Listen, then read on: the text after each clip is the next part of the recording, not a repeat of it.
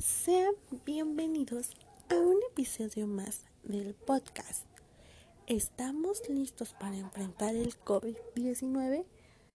Soy Fernanda Huerta y en este quinto episodio les hablaré acerca de cómo los estudiantes nos hemos visto afectados por el confinamiento. Comencemos con la información. Los estudiantes se muestran de acuerdo con mantener las medidas de confinamiento que ha decretado el gobierno del Estado federal. Pero avisan de que este hecho no les obliga a transigir con las consecuencias de la brecha educativa, la desigualdad de oportunidades o la segregación. Queda claro que no quieren callar ni tragarse su visión de lo que pasa, ni de cómo los afecta. El cierre de los centros educativos ha supuesto el traslado del ejercicio de la docencia del aula en el ordenador. Hoy en día, la enseñanza virtual es la única modalidad posible hasta que no se produzca el retorno a las aulas y esta fecha todavía no es del todo incierta. La gran la mayoría de las clases no se dan por videoconferencia. Entonces, ¿cómo se está sustituyendo a la docencia? En una gran parte de centros y también de niveles educativos, se funciona con el uso de plataformas educativas. Plataformas educativas como lo son Edmodo, Microsoft Teams, Classroom, por mencionar algunas. Esta nueva forma de impartir clase ha generado muchos problemas, como lo que se menciona a continuación. Caos en la educación. El primero es responsabilidad directa de la administración educativa y lo es porque no existen instrucciones precisas y de coordinación en la mayoría de centros, lo que hace que el peso y responsabilidad recaiga sobre los docentes. Esta descoordinación también ha supuesto el uso de herramientas muy diversas para impartir clases, el correo electrónico, diferentes plataformas, hasta redes sociales sobrecarga académica. El segundo problema, ligado con la descoordinación, es el exceso de carga académica que sufren los estudiantes. Tan solo un 19% de los alumnos dicen que hay una adecuación de su tiempo respecto a la carga académica. Pérdida de calidad académica. El difícil acceso a los materiales formativos, el mayor peso a las dificultades sociales y familiares del, del alumnado, junto con otros factores, suponen un mayor peso de la capacidad de autoaprendizaje del estudiante.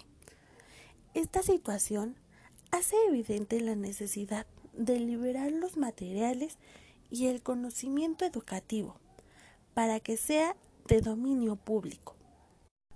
Aumento de estrés y ansiedad.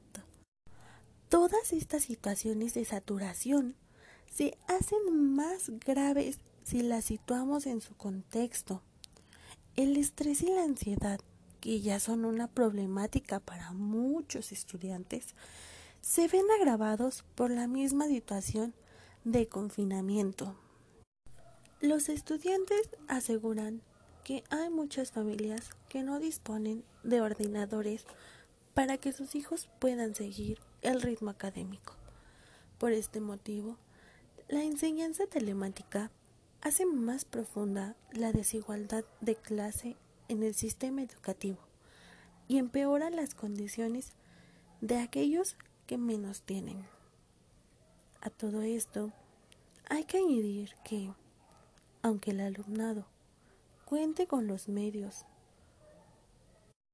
necesarios para seguir las clases por vía telemática, el alejamiento de la escuela como espacio de desarrollo del estudiante y la mayor presencia del ámbito familiar dificulta la conexión del alumnado con la escuela.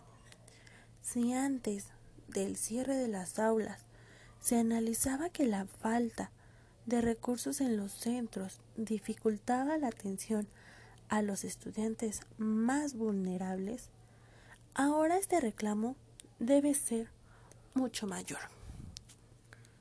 Los estudiantes no están conformes con la forma educativa que están manejando las escuelas. Ustedes se preguntarán, pero ¿por qué si lo importante es que estén tomando clases?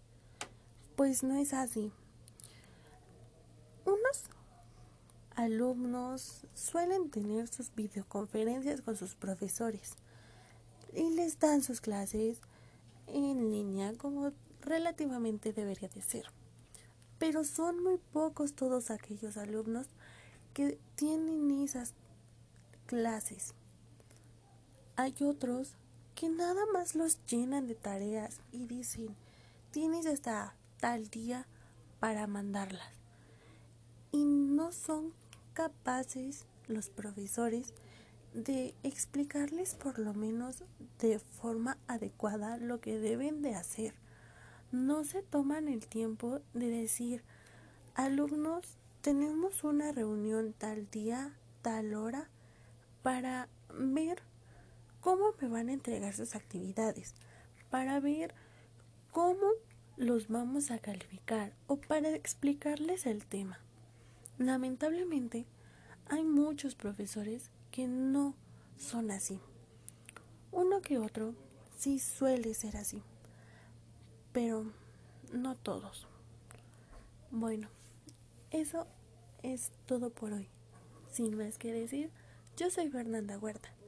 Y recuerda, si vas a salir, toma todas tus medidas de precaución. Lávate las manos y nos vemos luego.